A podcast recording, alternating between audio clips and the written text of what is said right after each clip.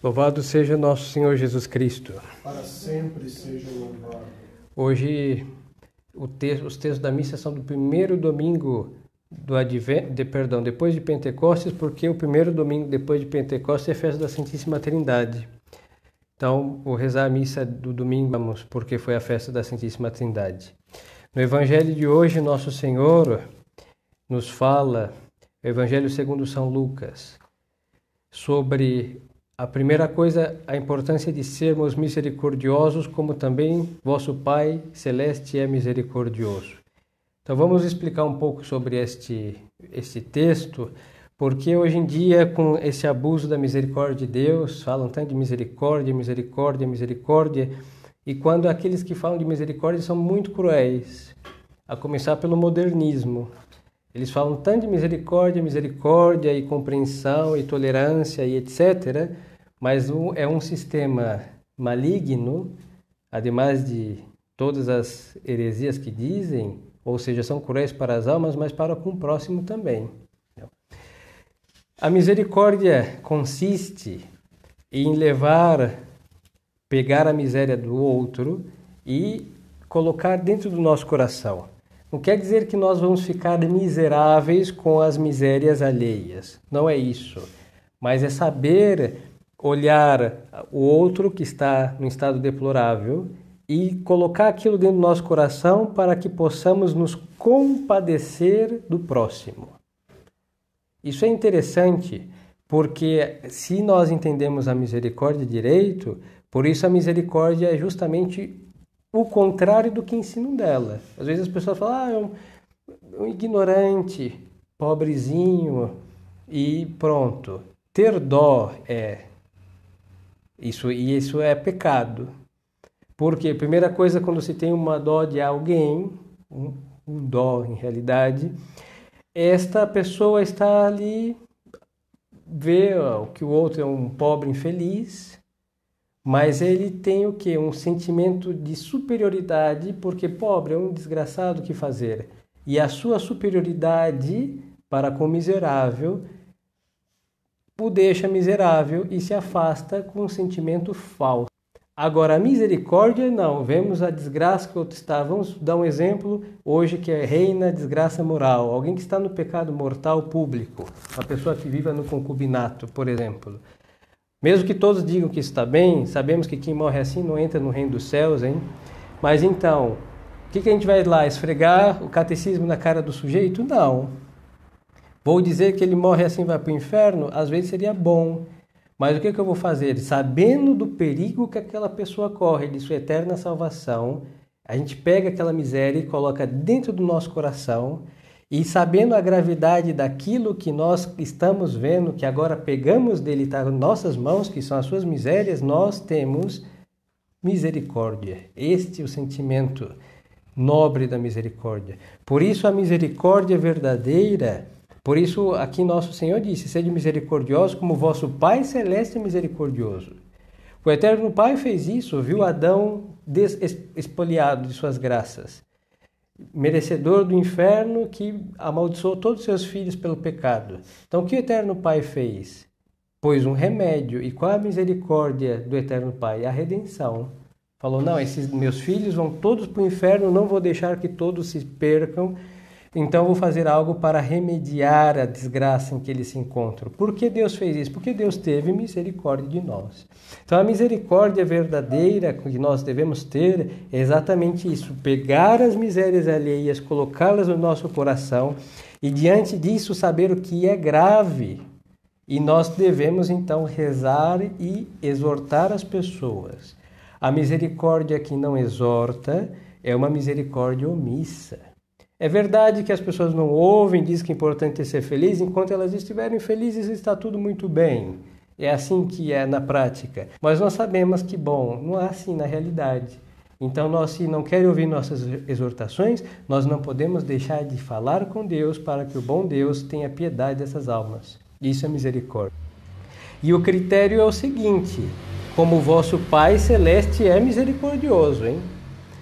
E aqui nós devemos também nos deter num, num detalhe. O, o Deus, Deus eterno, todo-poderoso, ele conhece as misérias de todos os homens.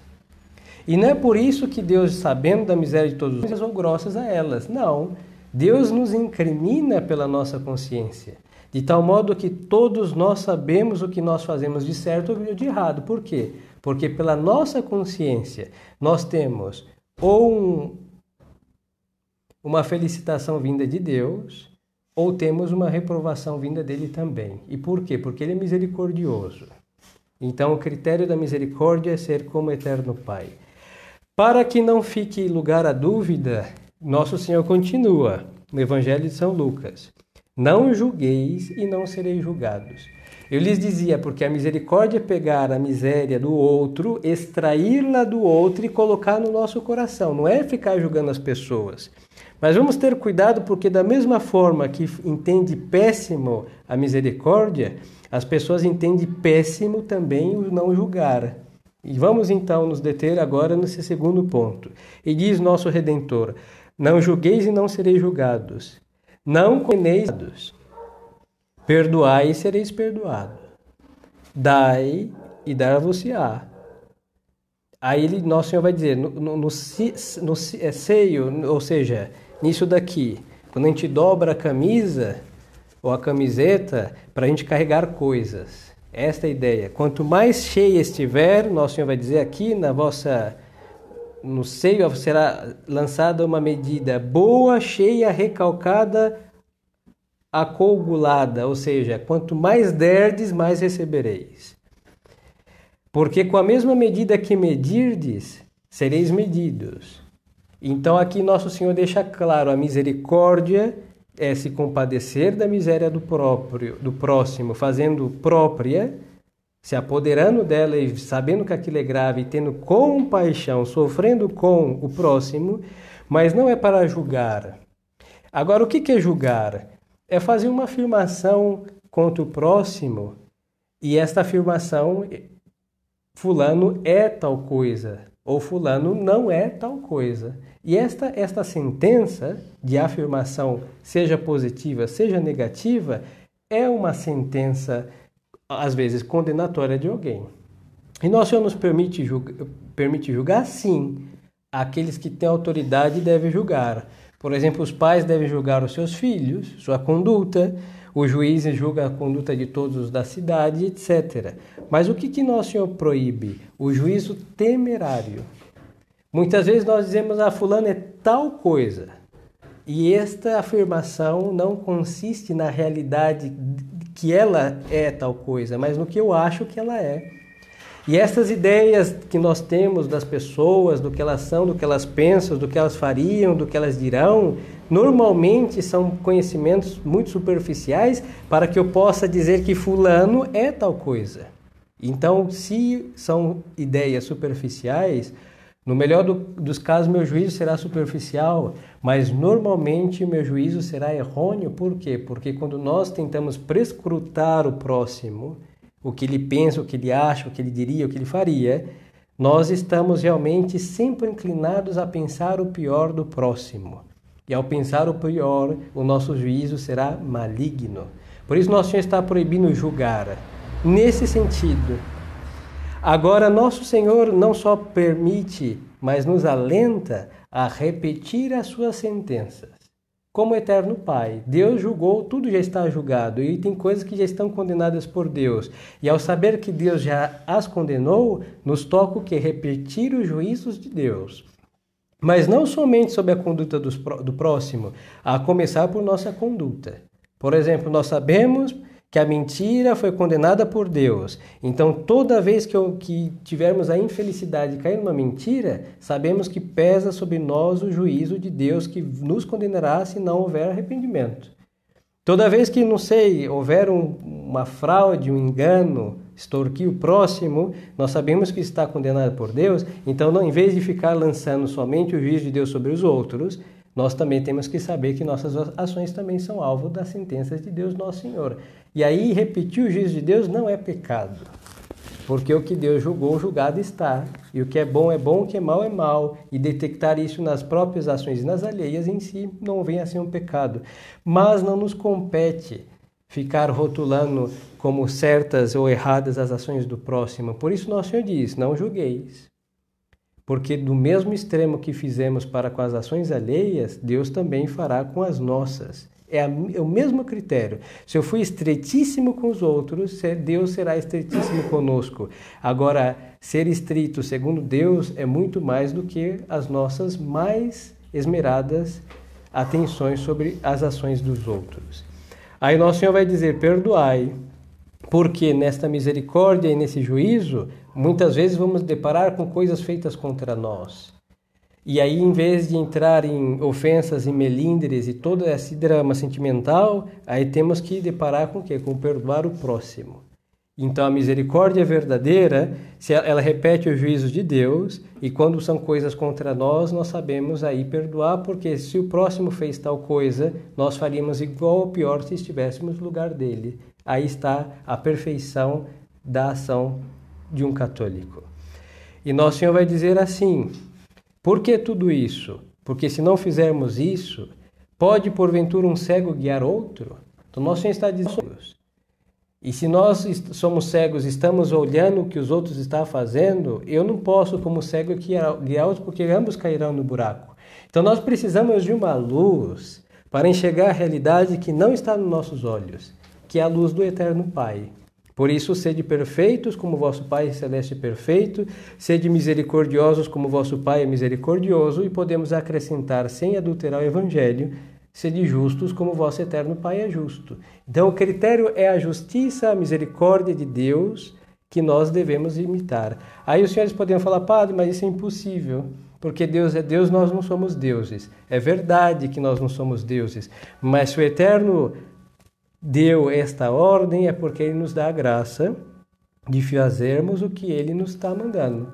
E aí temos o que? A praticando a caridade para com o próximo.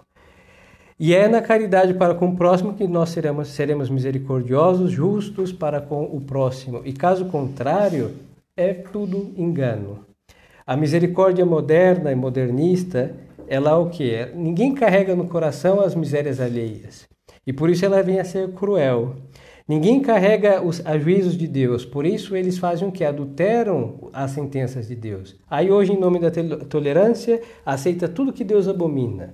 Homossexualismo, segunda, terceira, quarta, quinta união, aberrações que podemos passar a manhã toda e o dia e tarde enumerando, mas quando for para ser misericordioso como Deus, de ver que essas coisas são abomináveis e se eles viverem e morrerem assim se condenarão, ou seja, tem que rezar e convertê-los? Não, isso daí não pode ser.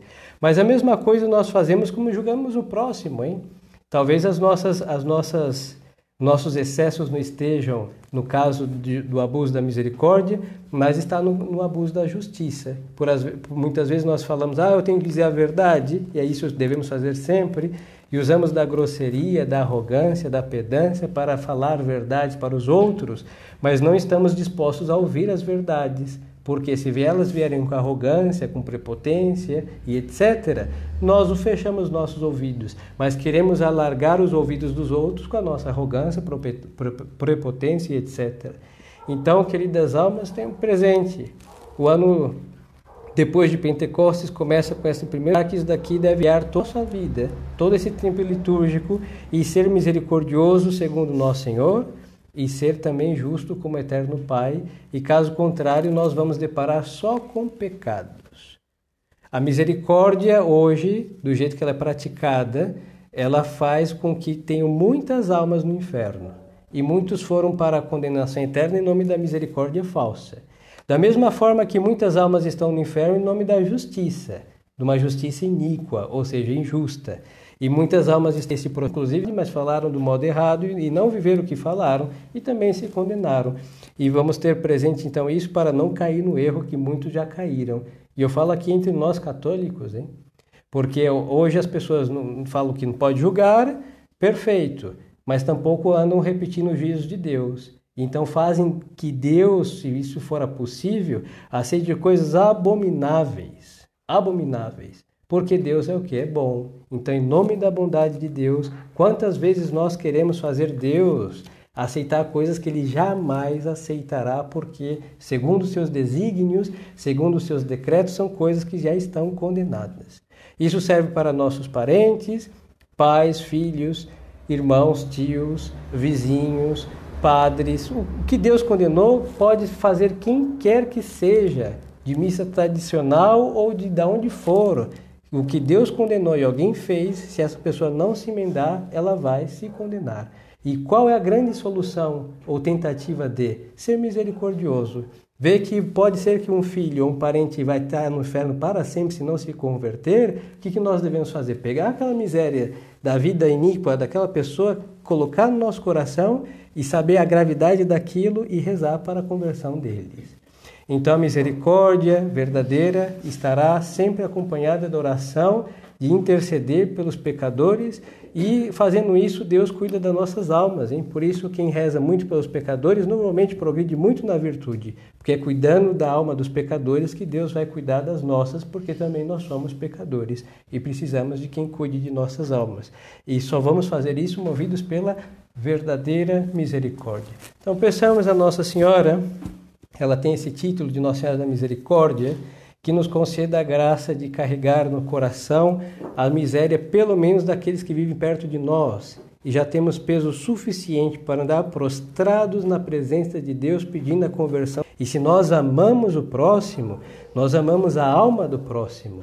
Por isso nós nos preocupamos pela conversão deles, porque não adianta estar abraçado com filhos ou com os pais nessa terra e todos os domingos nos beijarmos e comermos juntos, se vamos passar uma eternidade um no céu e o outro no inferno. Não adianta. E aqui na terra pode durar 80 anos, mas um no céu e outro no inferno estará uma eternidade. Então, quem ama se preocupa com a alma do próximo e só poderá fazer isso se pegarmos as misérias alheias e colocar na balança de Deus, que sabe pesar sem fraudulência, e lá, vendo a gravidade disso, rezar pela conversão dos nossos pecadores, parentes, amigos, benfeitores, etc. Louvado seja nosso Senhor Jesus Cristo. Em nome do Pai, do Filho e do Espírito Santo. Amém.